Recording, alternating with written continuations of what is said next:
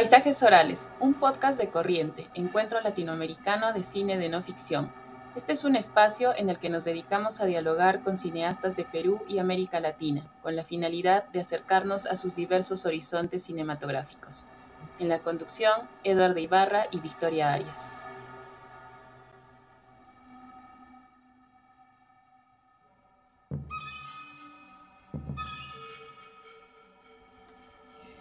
En este primer capítulo dialogamos con José Antonio Portugal, nacido en 1947 en la ciudad de Arequipa, Perú.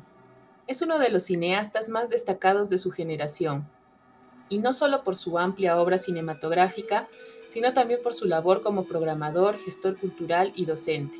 Desde inicios de los años 70 estuvo involucrado en la gestión de cineclubes, festivales y muestras de cine que principalmente tuvieron como sede a la ciudad de Arequipa. Durante varias décadas se dedicó a la docencia en diferentes instituciones de Lima, Cusco, Piura y también Arequipa. Su filmografía se compone de más de 20 películas entre las que destacan Hombres de Viento, Las Venas de la Tierra, Los Hijos del Orden, Jóvenes en Tiempos de Violencia, entre otras.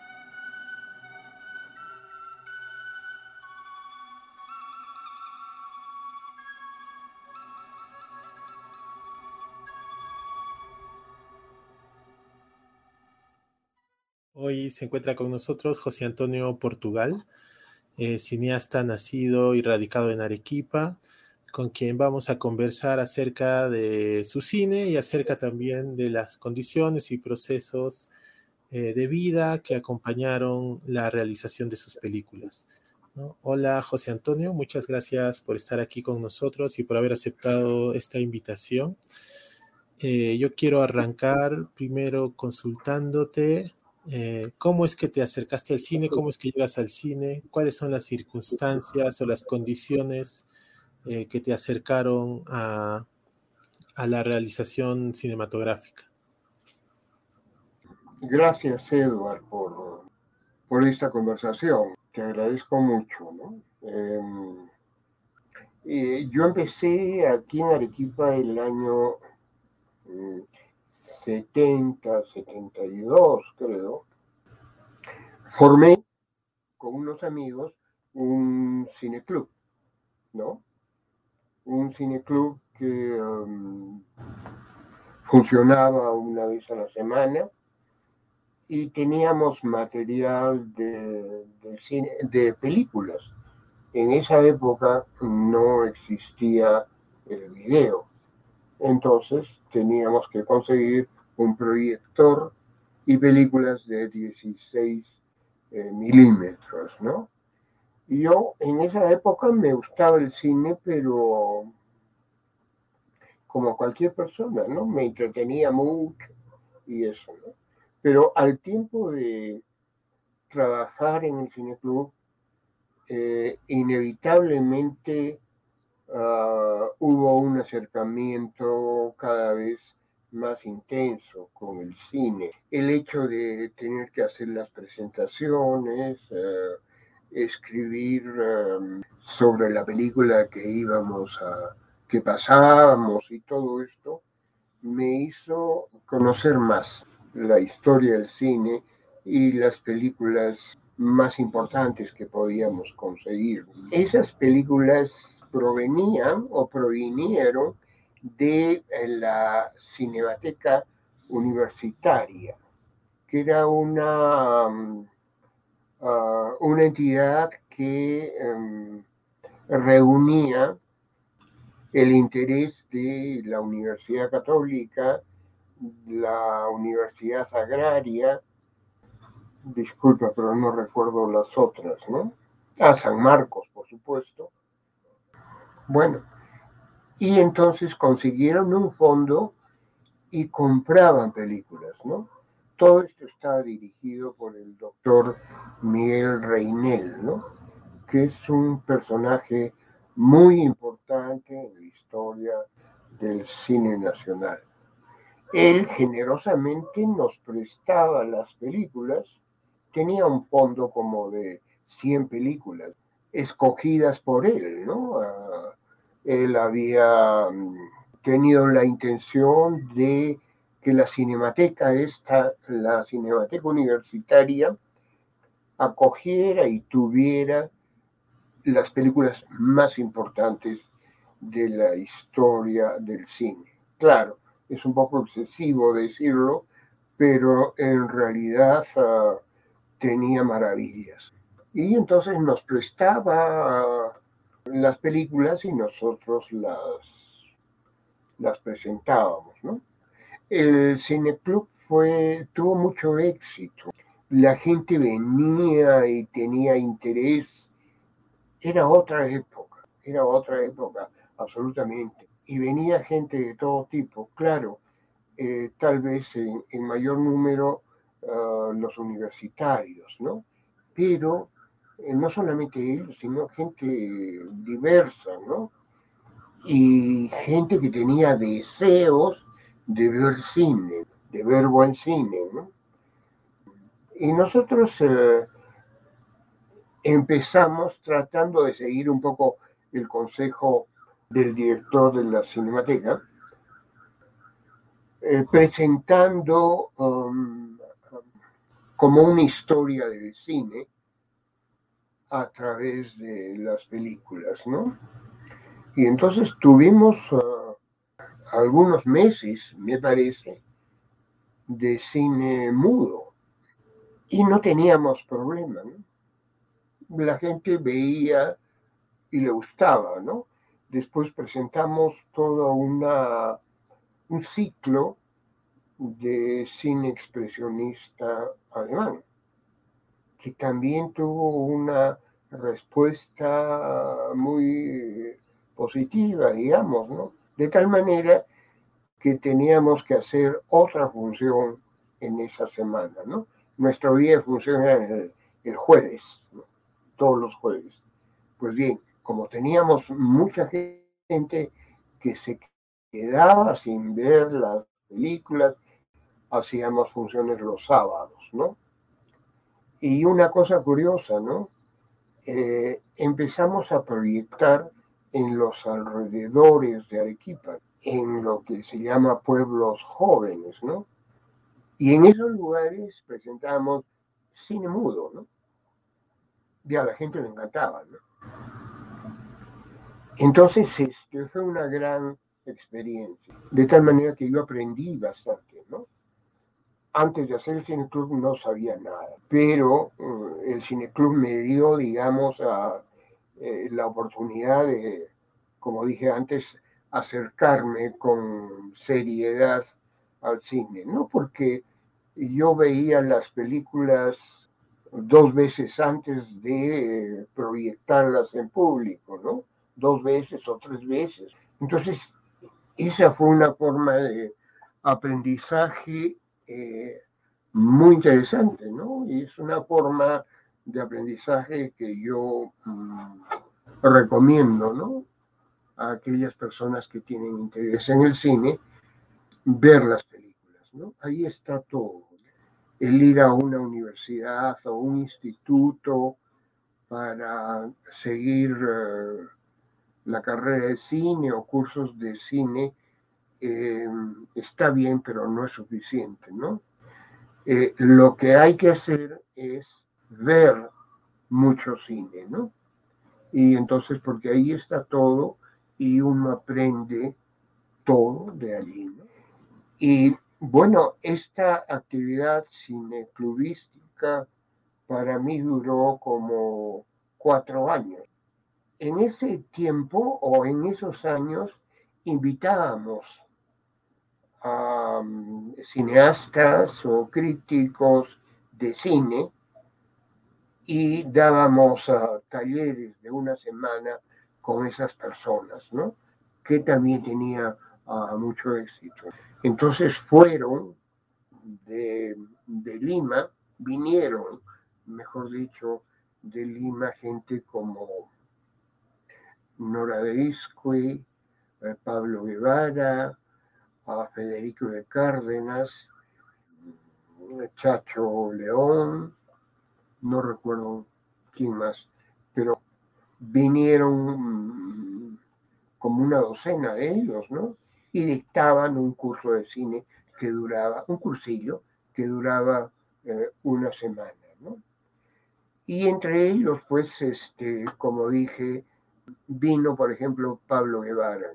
Y Pablo Guevara me animó muchísimo para mm, salir de Arequipa, ir a Lima e ingresar en la Universidad de Lima y ah, estudiar cine, ¿no? Cosa que me sorprendió mucho, pero yo inmediatamente acepté porque él me dijo, mira, eh, yo voy a hacer un largometraje en julio, estábamos en marzo, ¿no? Voy a hacer un largometraje ah, en julio y quiero que seas mi asistente, ¿no? Bueno, eso fue para mí una cosa increíble y yo, por supuesto, acepté, dejé todo, el cineclub quedó en, en manos de, de los amigos con los que trabajaba y me fui a Lima, ingresé a la Universidad de Lima y em, estuve, me parece que dos años. En esa época había una escuela de cine que luego se convirtió en facultad de comunicaciones. Y este, yo me salí de, de esta escuela porque noté que no aprendía mucho o no aprendía lo que quería.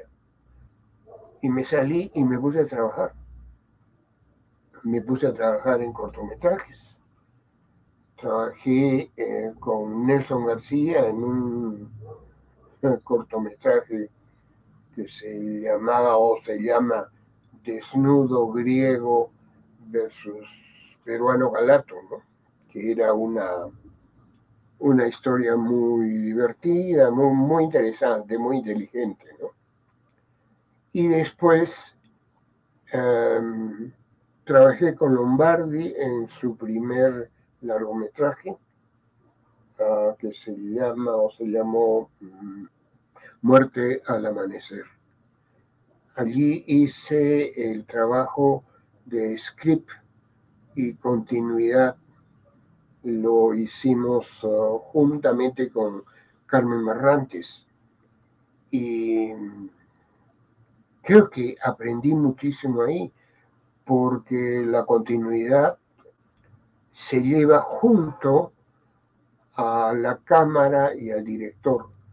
Entonces yo veía exactamente lo que hacían, lo que Pancho decía eh, y todas las cosas que, de la puesta en escena y del rodaje, ¿no? Y aprendí mucho, ¿no? Eh, fui un mal script o continuidad porque yo me quedaba viendo el rodaje en sí y no llevaba bien mi trabajo, ¿no? Eso pasó. Y este, un día, un día pude hablar con, con Fernando Prialé y y Jana Torringhi que querían um, hacer una productora y lo hicieron y yo empecé a trabajar con ellos. Y entonces para mí fue en realidad una suerte, una facilidad enorme, porque empecé a trabajar, empecé a dirigir, ¿no? Y antes, y antes de continuar hablando un poco de, ese ya periodo de, en el que empiezas a desarrollar tus películas, eh, te, recuerdas quiénes eran los amigos con los que eh, abriste el cineclub aquí? Eh, ¿Y dónde estaba el cineclub? Porque creo que no mencionaste eso, pero me parece importante. Ah, el cineclub estaba en la municipalidad de Arequipa. Ah, claro, logramos un convenio con la municipalidad de Arequipa, con la inspección de cultura, porque allí estaba un amigo que era Fernando Quintanilla Paulet, de director, y entonces eh, él apoyó el proyecto y entonces teníamos la sala para proyectar eh, una vez a la semana. Ese fue el apoyo. Y eh, claro, teníamos que encontrar proyector de 16 porque tampoco teníamos, ¿no? Y nos prestábamos de instituciones que tenían proyector, una institución era Sinamos. Otra era el cultural peruano norteamericano, la Alianza Francesa, bueno, y así, ¿no? Era una, eh, ¿cómo se dice? No teníamos seguridad de nada, ¿no? Pero eh, lo fuimos haciendo, no fallamos ninguna función, nunca dejamos de proyectar una película los jueves. Y este cineclub se llamaba Blanco y Negro, ¿cierto, no? Sí. Cineclub Blanco y Negro. ¿Y quiénes eran tus compañeros? O sea, ¿con quiénes eran, con quienes gestionaban este espacio? Elena Méndez, Manuel Antiguoso, eh, un chico Brian, ¿quién más? Carlos Gómez de la Torre. Eduardo Ugarte y Chocano también creo que estaban. ¿no? Ah, sí, estaba. Estuvieron al comienzo él y Walter Márquez, ¿no? Entonces, digamos que tu inicio en el cine, más que como cineasta, primero fue como lo que ahora se llama gestor cultural, ¿no? Sí, exactamente. Y bueno, yo, he visto algunos recortes que tú me has mostrado donde además de las funciones regulares del cineclub, también organizaron festivales, ¿no? Recuerdo que había el Festival de Cine ah, Clásico, ¿no? Que por lo menos dos ediciones realizaron, ¿no? Estos también se hacían con la Cinemateca Universitaria. Con la Cinemateca Universitaria, ¿no? Estos festivales duraban una semana, ¿no? Entonces, en esa semana pasábamos Buñuel, Akira Kurosawa, Berman, Vittorio de Sica. Ah, hemos ah, proyectado, hicimos un, eh, una muestra de uh, cine francés, ¿cómo se llama? Este, la nueva ola, ¿no? La nueva ola. Después, este, eh, cine último alemán, ¿no? Eh, que trabajamos con el Instituto Alemán, ¿no? Entonces pasamos películas de, de Herzog y todo ese grupo de los años 70 del llamado nuevo cine alemán. Pasamos cine húngaro porque establecimos un contacto con la, con la Embajada de Hungría y ahí pasamos a este famoso director de cine húngaro, Miklos Jansson, o Jansson, ¿no? Cine neorealista también, ¿no? Muestras, no completas por supuesto, pero cuatro, cinco, seis películas, ¿no? Eh, Pasolini, eh, Robert Bresson, pasamos tres o cuatro de él, ¿no? El diario de un cura rural, Alazar Baltasar, Mouchet, que es una película maravillosa, ¿no? Bueno, volviendo un poco, José Antonio, ya a tu estancia en Lima y a tus inicios como director, eh, tú ya llegas entonces a Lima cuando ya está decretada la 19327, ¿no? Esta esta ley que les permitió, así como a ti, a muchos otros cineastas, eh, desarrollarse como, como, directores, ¿no? O profesionalmente, porque, bueno, había este retorno casi seguro, ¿no? De la inversión. Eh, ¿qué, qué, recuerdas tú de ese, de ese momento, ¿no? De ese contexto. ¿Cómo, cómo lo vivieron, ¿no? Eh, quienes hicieron cine en esos años? Que fue una ley formulada casi íntegramente por Armando Robles Godoy, ¿no? Y era una ley absolutamente ventajosa para la producción nacional, porque este, aseguraba, por decirlo así, una cuota de pantalla. Cuando una película, un largometraje o un cortometraje lograba un certificado de exhibición, ¿no? Cada película Em, era, ah, ¿cómo se dice?, vista por una comisión de cine, COPROSI se llamaba, ¿no? Y entonces, si la película era interesante y estaba bien, se le otorgaba un certificado de exhibición obligatoria y esta película podía recorrer los cines de todo el Perú. Y por supuesto que eh, la taquilla era para el productor. Entonces podía haber sido un gran negocio, ¿no? Eh, porque recuperaba lo que había invertido.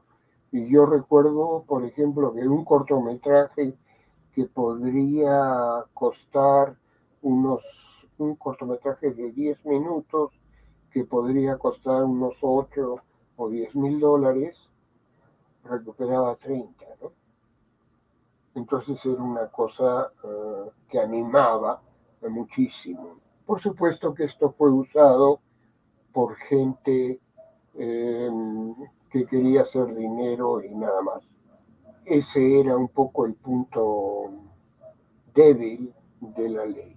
Y bueno, eh, eh, yo empecé a trabajar con Cronos, esta productora de la cual te he hablado, y, em, y hacíamos pues, cortometrajes, ¿no? Y yo hice varios ahí, ¿no? Varios cortometrajes. Tu primer cortometraje sería el de Antonio Raimondi, ¿cierto? Sí, se trataba de hacer un cortometraje muy humilde en el sentido de no ah, invertir mucho dinero, porque claro, Antonio Raimondi es un personaje que viajó durante 40 años por todo el Perú, ¿no?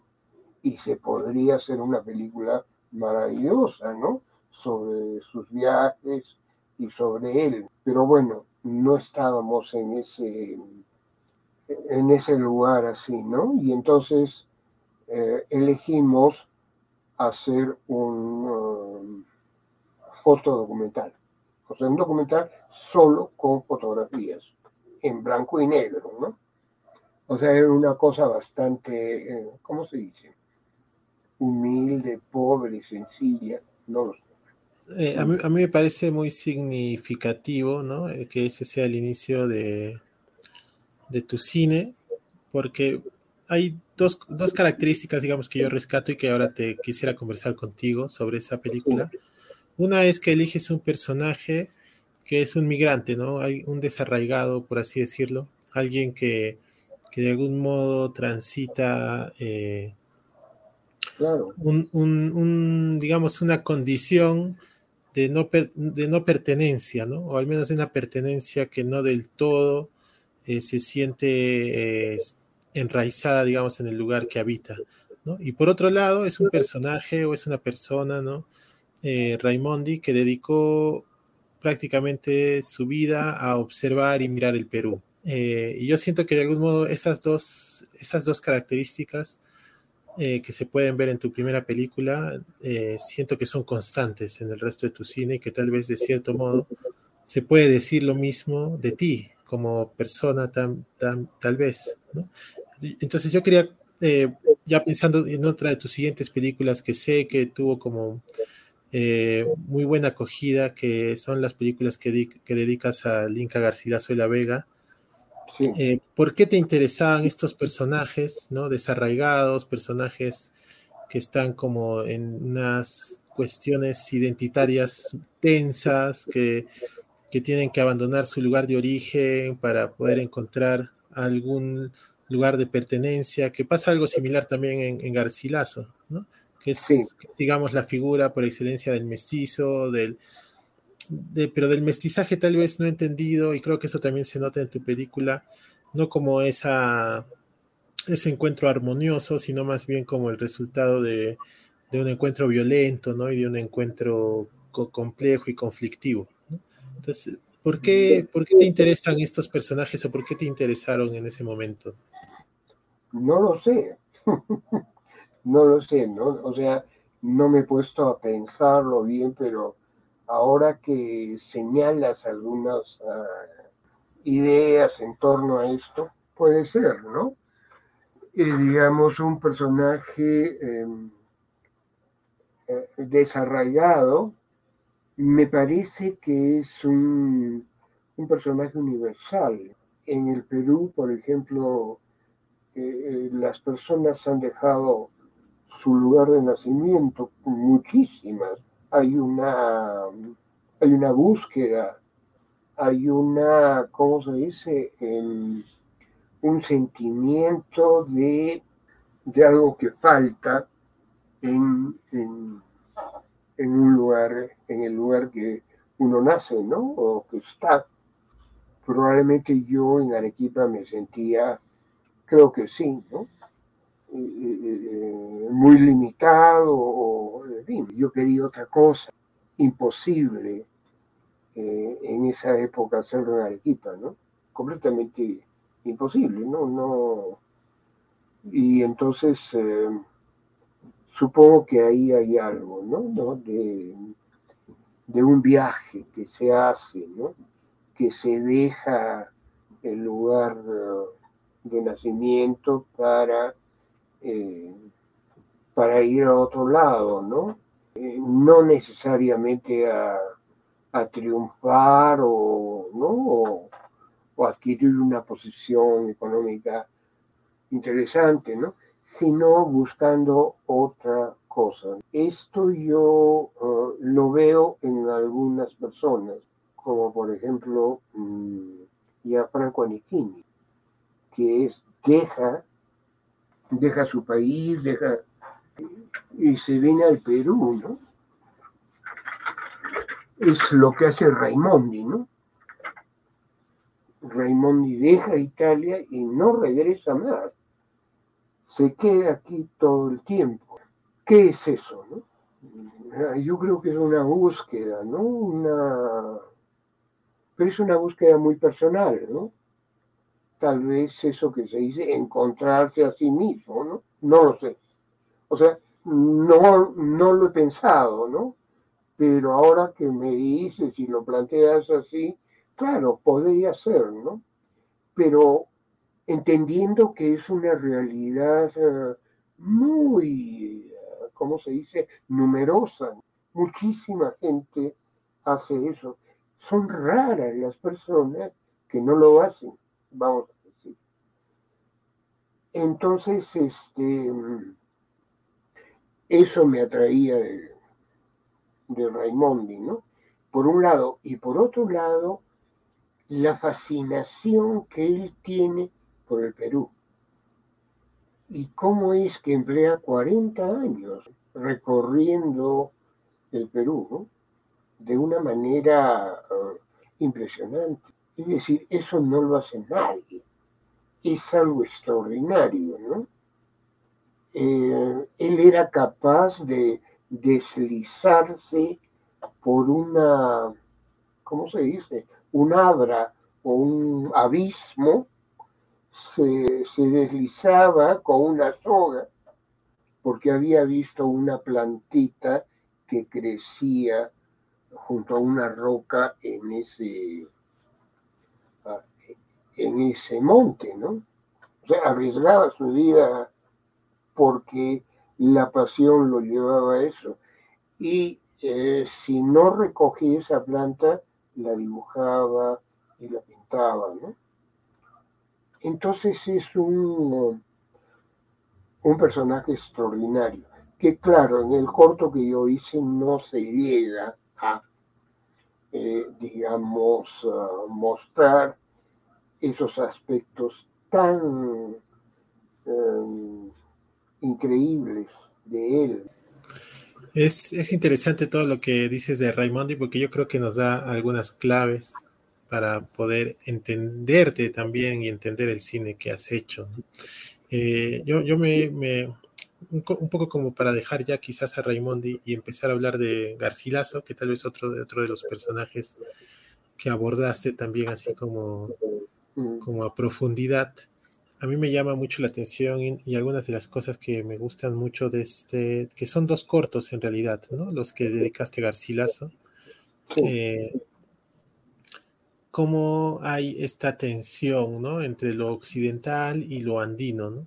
Como recuerdo que hay algunas partes de los diálogos donde se dicen cosas como eh, en referencia a los españoles, ¿no? A los conquistadores, cosas como que estos personajes no saben distinguir un pedazo de tierra de otro, ¿no? Como si estuvieran, digamos, incapacitados de algún modo de ver lo que, lo que sí podía ver un andino aquí, ¿no? O, o cómo estos dos horizontes culturales tan distintos, pues en Garcilaso se cruzaron, pero de una manera brusca y violenta, ¿no? Que hay, algunas como recreaciones también de, o algunas secuencias como que dejan de manera eh, explícita eh, la violencia que tuvo que atravesar él, ¿no?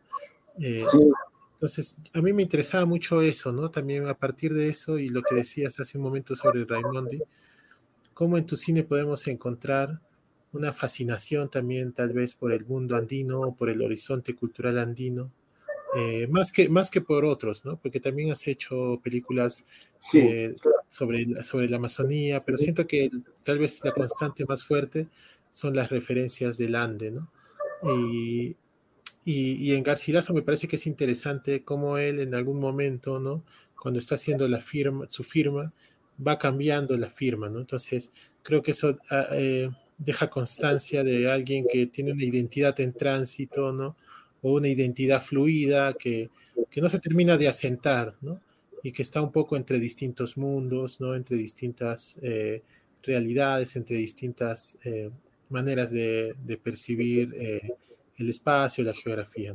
Y, yo te quería consultar qué tanto de ese personaje eh, te refleja a ti, ¿no? Como cineasta o a tus ideas o, a lo que vendrías a desarrollar después, ¿no? Eh, ¿Qué tan mestizo en ese sentido, ¿no? Refiriéndonos a este primer mestizo que se lo reconoce en la literatura, que es Garcilaso, te sientes tú, ¿no? ¿O qué tanto de, de él crees que puede coincidir con tu propia historia, ¿no? Sí, bueno, es muy interesante lo que dices. Sí, es cierto, yo tengo una admiración mm, absoluta, ¿no? O bueno, una gran admiración por, ah, ah, por la historia y la cultura peruana, ¿no? Por todas las cosas que han dejado, ¿no? Que han dejado y que no son o no han sido tan, ¿cómo se dice? Mm, valoradas. Y eso es una, eso es un problema, es una condición, es una característica em, muy fuerte en nuestro país. Eh, eh, casi ni tengo que explicarlo, ¿no? Pero hay una, ¿cómo se dice? Un distanciamiento de eso, ¿no? Durante muchos años ha estado muy desprestigiado, ¿no? Toda la cultura andina y en fin, ¿no? Y, y yo viviendo en Arequipa, o, sea, eh, antes de, trabajar en cine, em, también participaba de ese distanciamiento, ¿no? O sea, no, no tenía un interés específico. Y creo que con el tiempo me he dado cuenta lo importante que es. Eh, yo recuerdo una cosa personal, digamos, eh, porque yo he pensado en lo que me dices, ¿no? Eh, ¿De dónde sale esta, este interés esta um, admiración por, por el mundo andino, ¿no? ¿De dónde sale, no? Fíjate que es una, lo que te estoy diciendo, es una mirada, es una mirada um, de alguien fuera de ellos, ¿no? es una mirada así, sin considerarme parte, ¿no? No se me ocurría eh, eh, pensar en que, en que pertenezco de alguna manera a ese país común, ¿no? Y eh, una vez estuve en un museo en Nueva York, el Museo um, Metropolitano, que es una maravilla, ¿no? Gigantesco, ¿no? Y, durante 15 días lo que yo hacía era ir a ese museo, a las 9 de la mañana y salía a las 6 de la tarde, ¿no? Porque había, por ejemplo, todo lo egipcio, es una cosa increíble, ¿no? Todo lo que hay ahí. Bueno, y entonces yo recorría eh, con un catálogo, quería verlo todo, imposible, ¿no? Pero bueno, y de pronto, estando allí, veo un letrero que presidía una sala, ¿no? Y el letrero decía ah, arte primitivo, primitive art. Y entonces yo dije, ah, a ver qué hay acá, ¿no? Una, una cosa así. Y entonces entré, no había nadie, excepto en una pared de 12 metros, algo así, había un manto wari, que era un damero, ¿no? O sea, como una, eh, como se dice, eh, de ajedrez, ¿no? O sea, un damero de, cuadrados amarillos y azules, de plumas. Mira, era una cosa, yo me quedé realmente paralizado, ¿no? porque era enorme y era bellísimo, ¿no? Una cosa, una obra maestra acabada, ¿no? O sea, tú no puedes hacer nada con eso, ¿no? Tienes que observarlo nomás. Y ese fue un choque para mí muy fuerte, ¿no? Muy fuerte, muy... Eh, una llamada así, ¿no? Eh, y entonces ahí empezó, digamos, uh, empecé a mirar de otra manera eh, las culturas antiguas eh, peruanas para luego descubrir que mucho de eso eh, persiste ahora.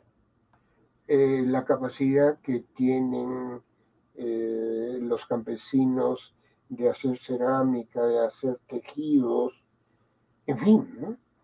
Entonces una cosa muy fuerte, ¿no? Y entonces lo siguiente fue preguntarse, ¿y, yo qué tengo que ver acá, no? Que, pero empecé a sentir que yo debía apropiarme de eso o debía aproximarme más y que eso era una fuente eh, natural de pensamiento, o actividad artística o lo que quieras. Y luego descubrir, por ejemplo, que me parece que es el ejemplo más interesante, es la pintura de, de Cislo. La pintura de Cislo, en gran parte, está inspirada en los mantos paracas y, en fin, ¿no? Y los colores, ¿no? Tú jamás vas a ver un manto Paracas eh, que tiene muchos colores en combinaciones eh, chocantes o guachapas, digamos, ¿no? ¿no? Son de una elegancia total, ¿no? O sea, ah, eso es lo que, eh, lo que interesa mucho, lo que golpea mucho, ¿no? La perfección absoluta de este, los trabajos que hacen, ¿no? Tenemos una, una cultura extraordinaria sobre nosotros, ¿no? Entonces es eso, ¿no? La admiración por lo, eh, por lo peruano, ¿no? Que tiene 5.000 años o más. Y entonces eh, yo estoy seguro que cualquier peruano hace un gesto y en ese gesto tiene una, un peso, un peso que se ha ido acumulando y todo. ¿no? Qué interesante esto que, mencionas. Eh, a mí me da pie un poco como para ir hacia otra película tuya que es Hombres de Viento, ah. eh, donde yo siento eso, un poco siento que hay como una intención de tu parte de, no diría de apropiar, sino de habitar la sensibilidad andina, ¿no? Como de, de hablar ese lenguaje múltiple donde se congrega la voz de los ancestros como la voz de los, de, los personajes de la película que son ya los descendientes, ¿no? De estas personas que han sido eh, arrancadas un poco de su lugar de origen por un viento maldito, ¿no?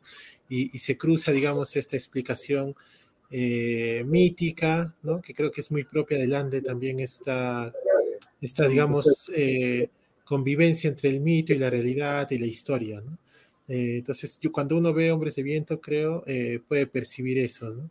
Y a mí me gusta el hecho de que hayas elegido personajes, nuevamente personajes desarraigados, pero personajes que de algún modo están en un lugar que no sienten como propio, ¿no? porque de hecho así empieza la película diciendo que estos canteros de sillar extraen esta piedra con la que se construye la ciudad, pero que, que es una ciudad para ellos ajena, ¿no?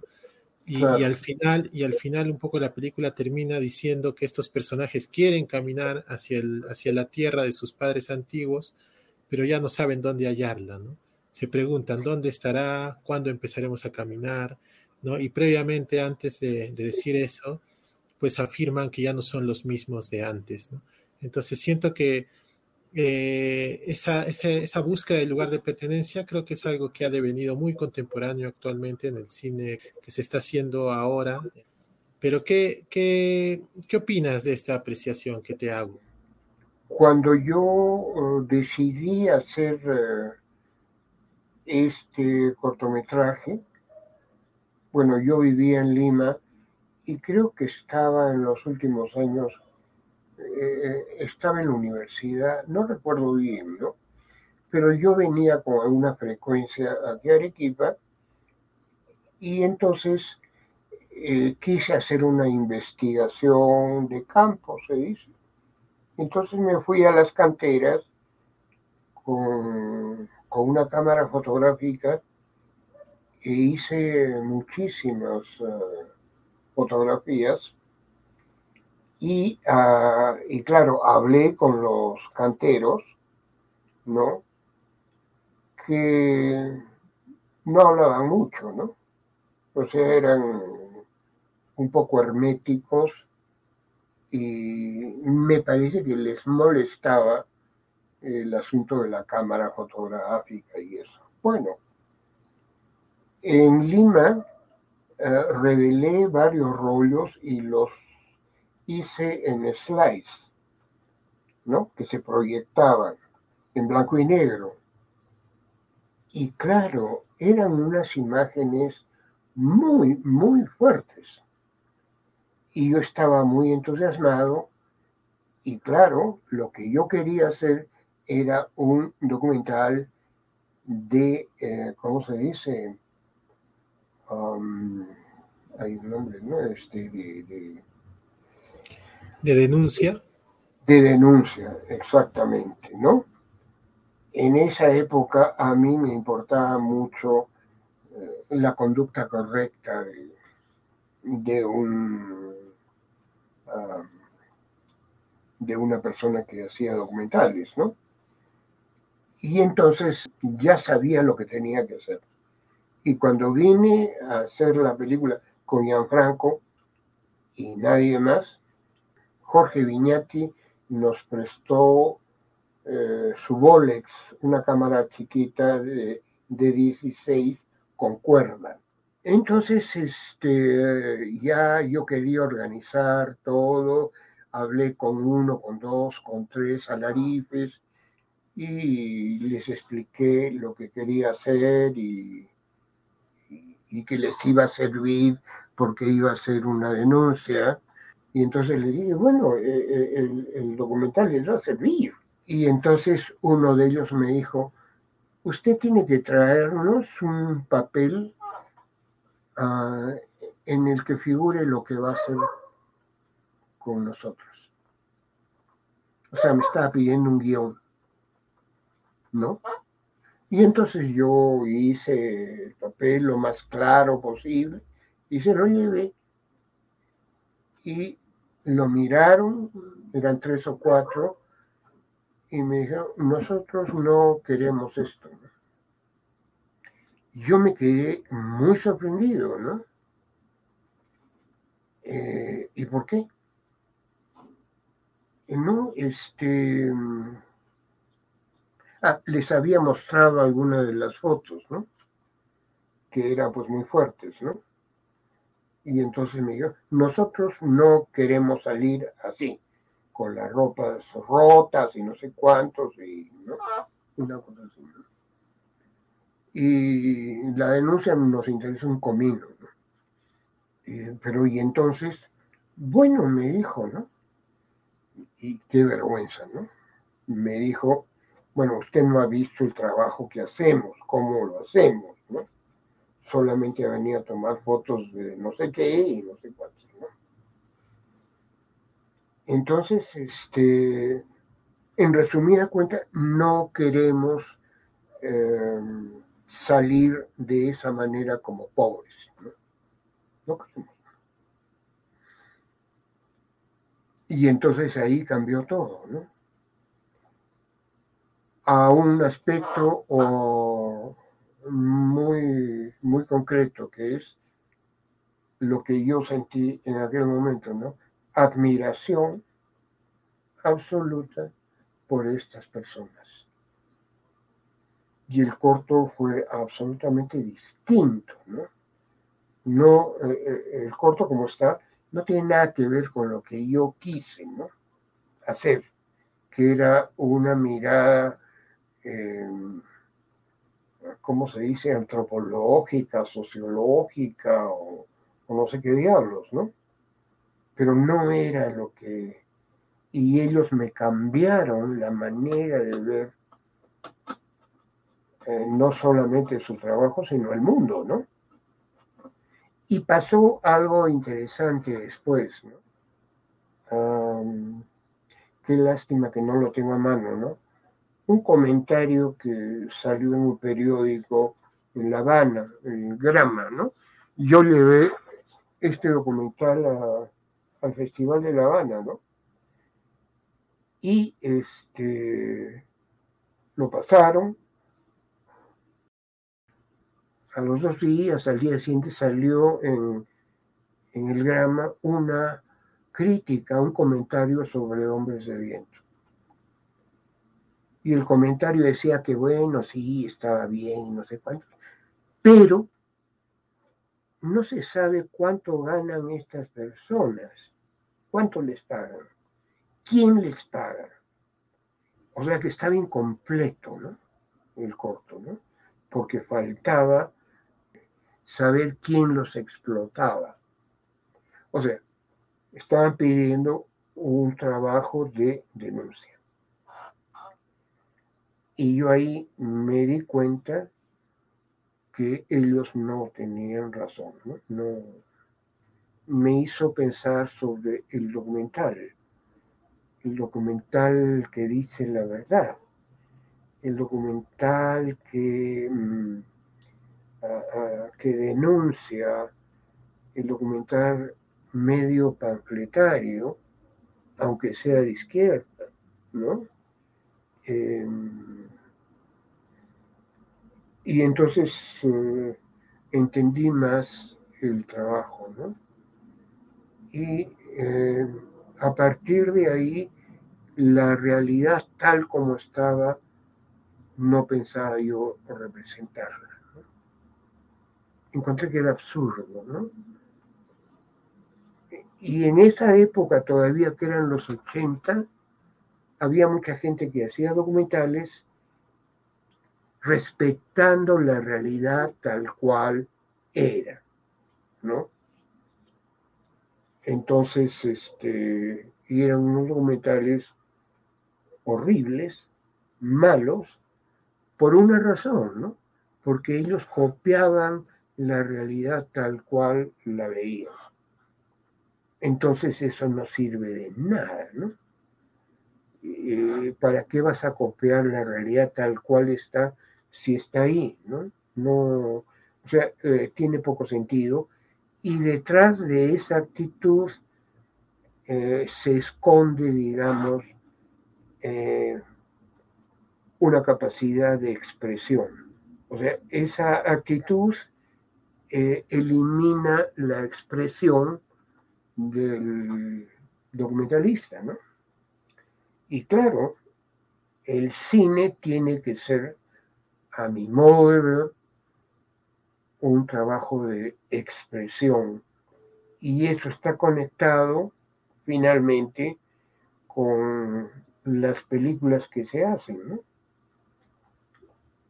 se hace una película para contar una historia divertida, de acuerdo, pero esa historia divertida sigue ciertos, eh, eh, ciertas recetas de cocina para hacer la película, ¿no? En algún momento ha sido tan fuerte esto que había un libro, pues, muy, muy famoso en esa época de, no me acuerdo el nombre, no importa, pero era un libro que te decía, por ejemplo, ¿no? Em, un largometraje tiene más o menos, debe tener más o menos 30 secuencias.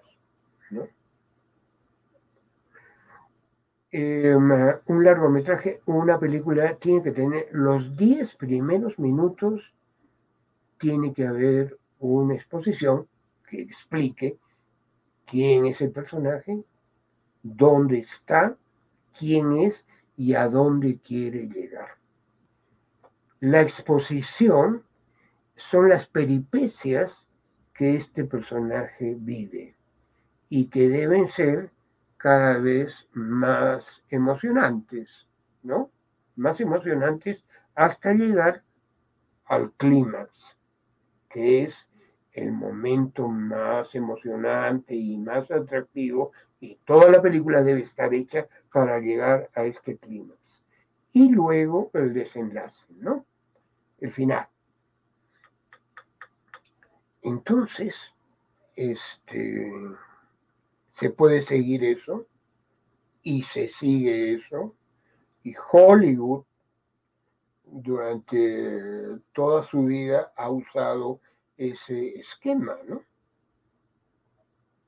Que digamos es un esquema que recorta, castra, ah, elimina la posibilidad de trabajar una estructura de una manera expresiva. las estructuras de las películas eh, de Hollywood em, no son expresivas, son funcionales, son, eh, en fin, ¿no? Funcionan, claro, ¿no? Por supuesto, pero no hay expresión. ¿Qué cosa es expresión? ¿Qué es lo que yo digo que es expresión? expresión es el uso de los recursos eh, técnicos del cine transformados en recursos artísticos, ¿no? Y la operación que el director hace con esos recursos, buscando una expresión. Es decir, el color tiene un sentido para él, ¿no? El sonido también, aunque no sea el sonido de la realidad. Eh, debe tener una propuesta de uso no solamente de, del movimiento, la cámara, el color, la luz, todo eso, sino que debe responder a algo que el director tiene en la cabeza. ¿Qué es lo que tiene en la cabeza? Una manera específica particular, única de ver el mundo. ¿Por qué es importante esto? Porque mm, si una película está hecha así, es como mm, eh, la creación de un mundo que no existía antes. Y esta película es un discurso que explica de una manera, de cierta manera, eh, la realidad.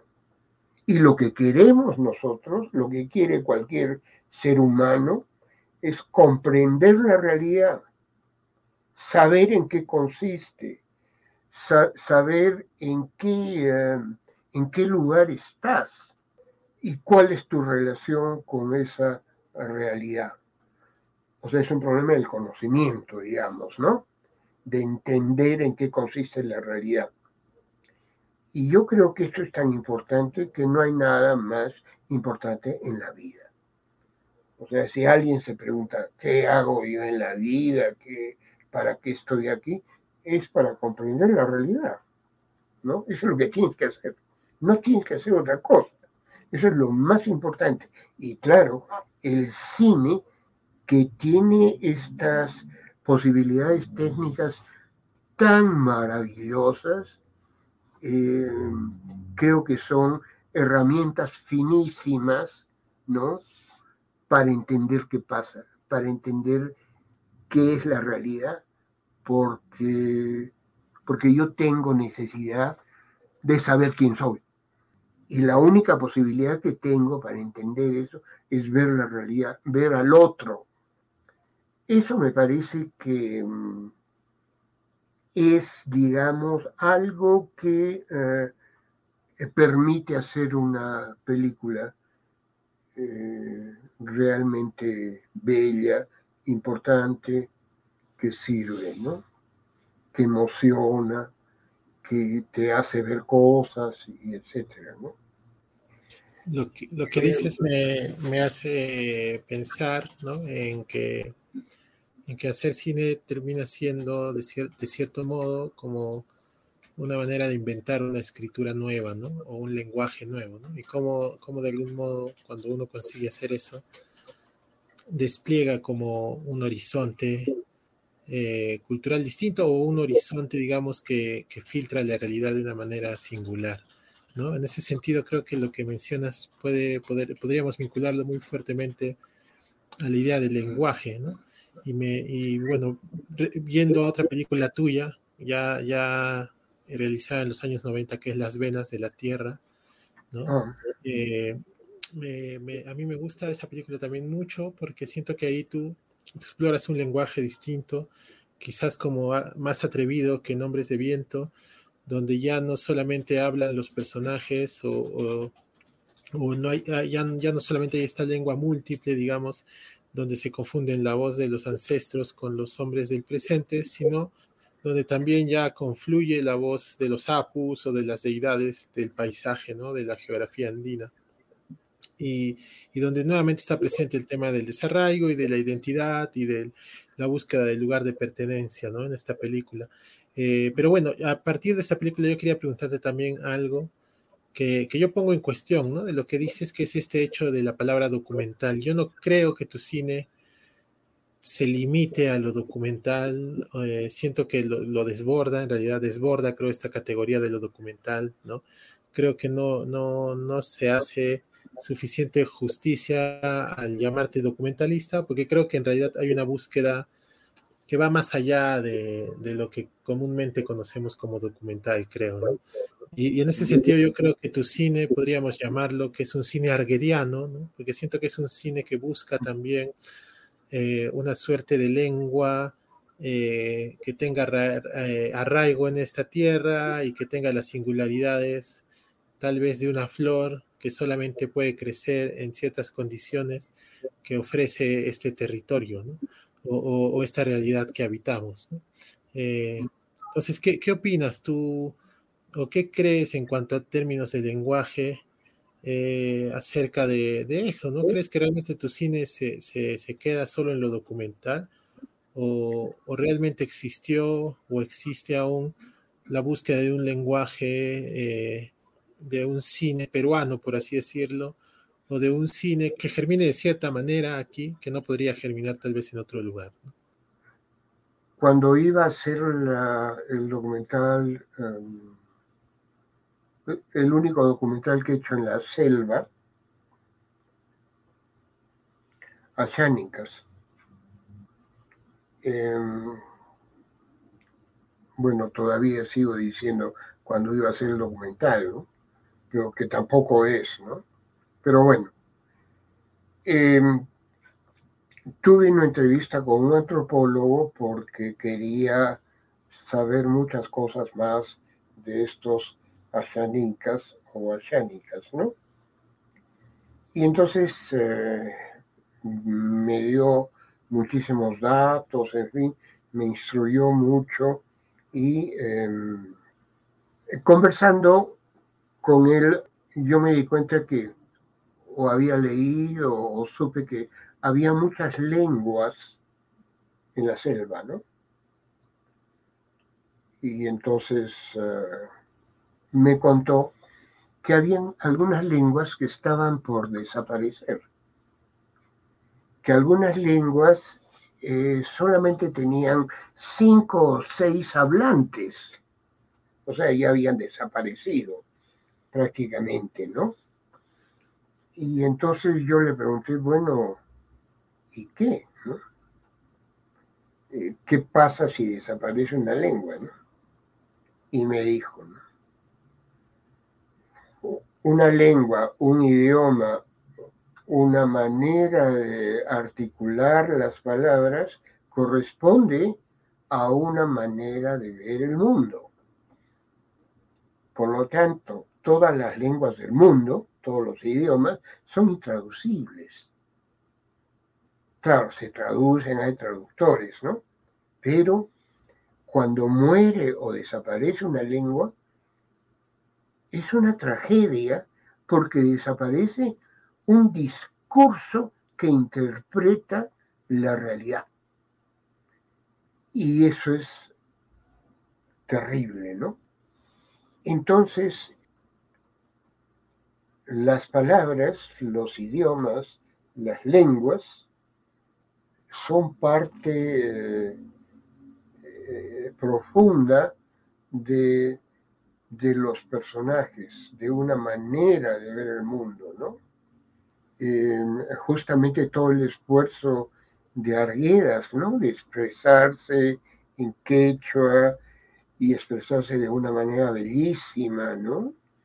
Em, bueno, es una, eh, un acercamiento muy serio a una cultura, ¿no?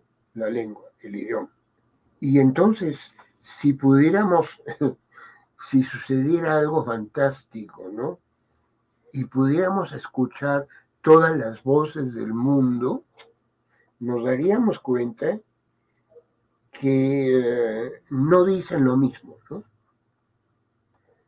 No dicen lo mismo, ¿no? Porque es una manera de dar cuenta de un pensamiento. Es decir, una persona que habla quechua ve el mundo de otra manera a la que uno ve el mundo. ¿no?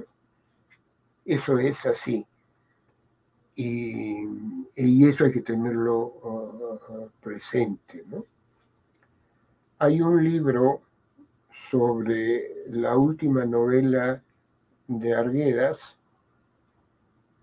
escrito por un suizo cuando tenía 30 años, era muy joven, era brillante, y entonces él analiza eh, no solamente la última novela de Arguedas, sino algo más, y eh, lo que encuentra es que la novela es un cúmulo de discursos distintos, ¿no? Porque la novela ah, se desarrolla en Chimbote, y entonces allí hay un castellano, quimbotano, ¿no? Eh, popular, muy fuerte, ¿no?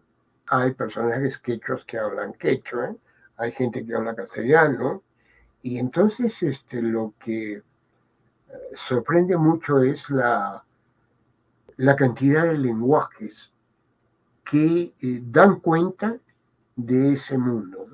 que es un mundo nada igualitario, nada, sino, sino es un mundo hasta caótico, ¿no? Mezclado, eh, son pensamientos distintos, ¿no?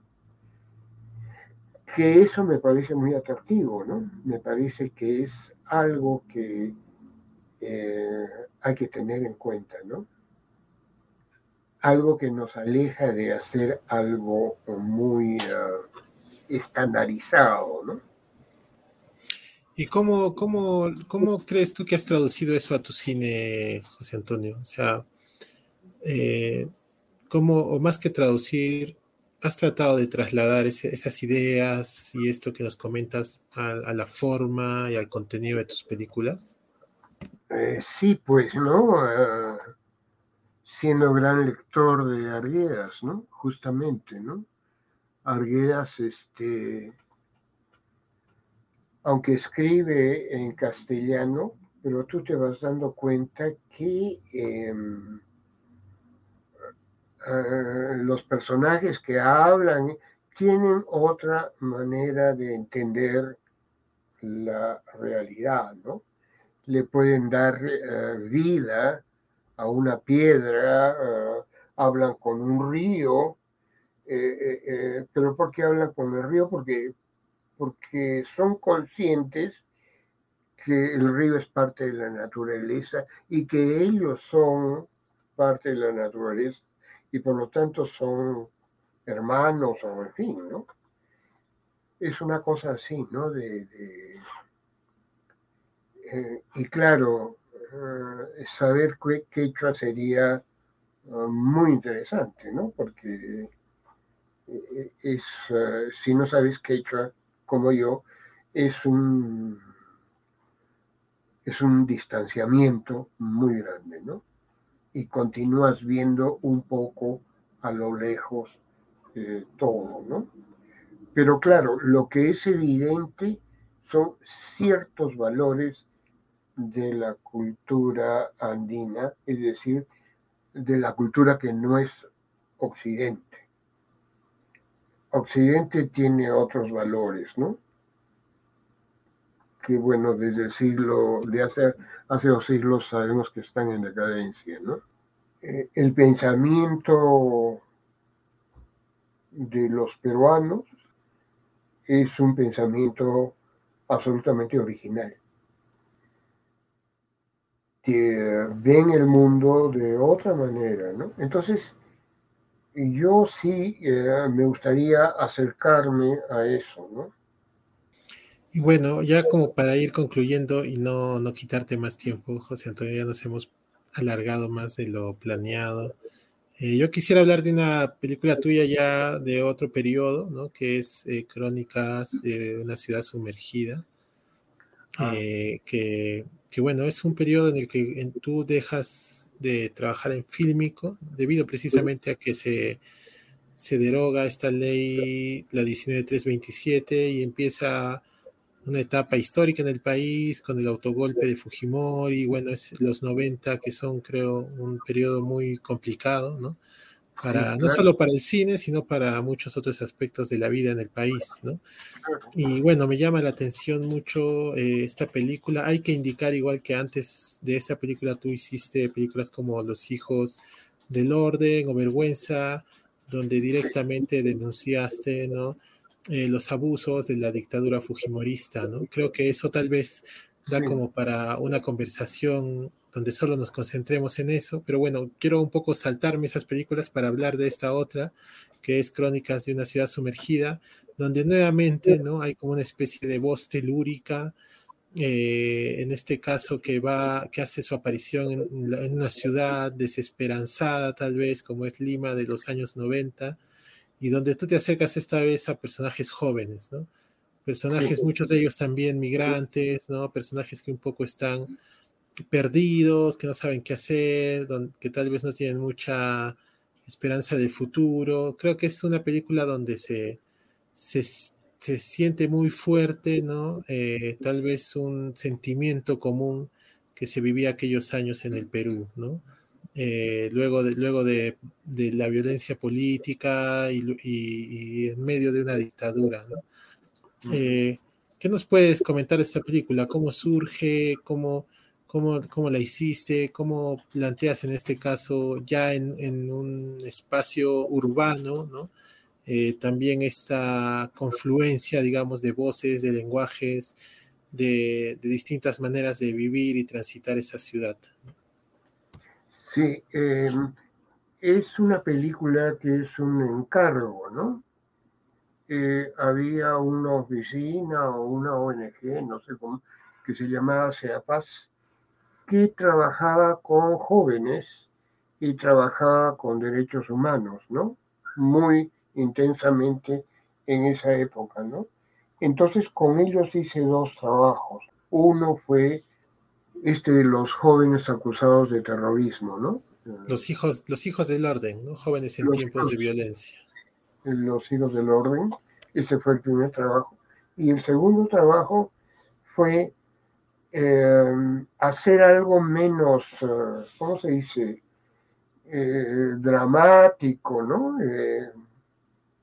para mostrar un poco qué pasa con qué pasaba con los jóvenes en ese momento. Recuerdo que me importaba mucho la imagen porque me sentía un poco frustrado con haber dejado el cine, ¿no? Y pasar al video, ¿no? Y era un momento en, el que el video no era, pues, eh, lo que es ahora, ¿no?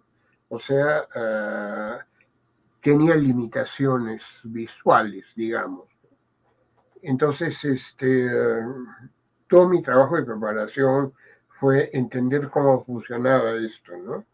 Cuánta luz podía poner, qué profundidad de campo podía ah, obtener, ese tipo de cosas. Y creo que en ese aspecto fue bien, ¿no? Fue bien y aunque no lo he vuelto a ver hace 30 años o 20 años, ¿no? Pero recuerdo que la imagen me parecía eh, más o menos lograda técnicamente, que ese era mi dilema, mi problema, mi, pena, ¿no?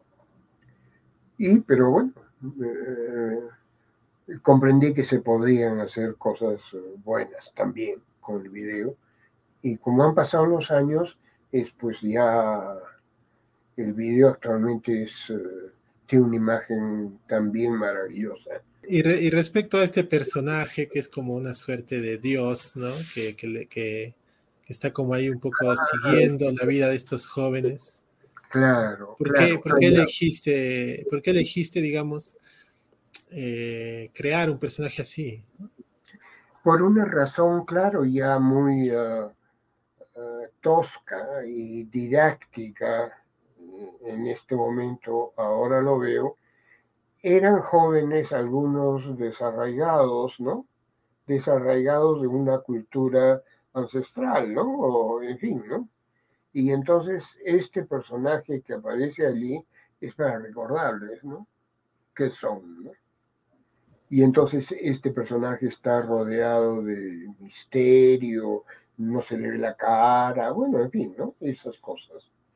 Y, creo que hay otro personaje que está en el fondo del mar, ¿verdad? Sí, que está sumergido y que también es eso, ¿no? Es el recuerdo de, no recuerdo, sino la, la realidad que hay algo que hay que em, recuperar, ¿no? Sacar del fondo del mar o de la tierra, en fin, ¿no? Porque um, me parece que toda esta cuestión cultural es demasiado fuerte. Pero yo creo que el país, nuestro país, el Perú, es un lugar extraordinariamente interesante, conflictivo, um, incomprensible, ¿no? Eh, todas esas cosas que, bueno, eh, eh, suscitan en un documentalista o en alguien eh, la necesidad de entender, conocer, ir más a fondo, ¿no? Y entonces este, el cine para mí puede ser un poco eso, ¿no? No solamente una, una posibilidad de expresión, sino también de mm, de conocimiento, de búsqueda, de, es eso también, ¿no? Muchas, muchas gracias, José Antonio. Eh, creo que igual podemos seguir conversando y conversando de tus películas. Creo que eso es, eso da cuenta de, lo ricas que son tus películas, y lo complejas que son. Eh, bueno, espero que, que, esta entrevista sirva también o invite e incite al público o a las personas que nos, que nos escuchen eh, a acercarse ¿no? a tus películas. ¿no? Eh, precisamente a la par de que se ha lanzado esta entrevista y el podcast de Corriente, hemos programado una muestra de películas que se puede ver en nuestra página web eh, durante algunos días. Eh, nuestra página web es www.corrientenoficción.com y ahí hemos programado dos de las películas que hemos comentado ahora, que son Las Venas de la Tierra y Crónicas de la Ciudad Sumergida. Además, eh, coincide también que durante estos días se está estrenando la última película de Miguel Barreda, que es La Cantera, y ah, que su, su, proyección en las salas donde se va a, a mostrar eh, va a venir acompañada de tu cortometraje Hombres de Viento, que se ha recuperado recientemente gracias al trabajo también que venimos haciendo desde Corriente y desde la Asociación Cultural Buya, eh, y que bueno, venimos haciendo en colaboración tuya y que nos, nos alegra mucho, ¿no? Que se haya podido hacer un nuevo transfer, gracias también al apoyo de la cineasta Maddie Piller, que radica en Canadá y que se interesó mucho en ayudarnos para conseguir eso. Entonces invito a las personas que nos están escuchando eh, que, o que nos escuchen luego, eh, a buscar y a ver el cine de José Antonio Portugal. También lo van a poder encontrar permanentemente en el canal de YouTube de Corriente, donde hay una lista de reproducción con varias de sus películas y que se pueden ver ahí de manera gratuita y online. Eh, muchas de ellas también estamos tratando de recuperarlas para obtener mejores copias, para poder hacer mejores transfers y para poder también restaurarlas. Eh, bueno, muchas gracias José Antonio eh, por esta larga, por este largo diálogo. No, eh, yo te agradezco muchísimo a ti y esta cosa de la recuperación de las películas es maravillosa, ¿no?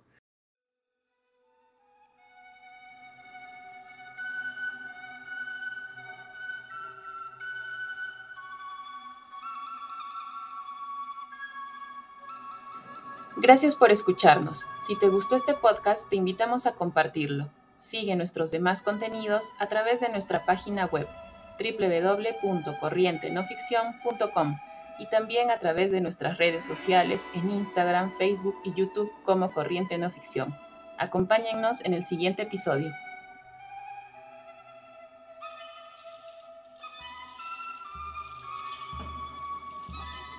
Agradecemos la sesión del tema Hombres de Viento, compuesto por David Aguilar para la película homónima de José Antonio Portugal de 1984, publicado en una edición especial por Boo Records en 2015, como parte de su colección Sonidos Esenciales.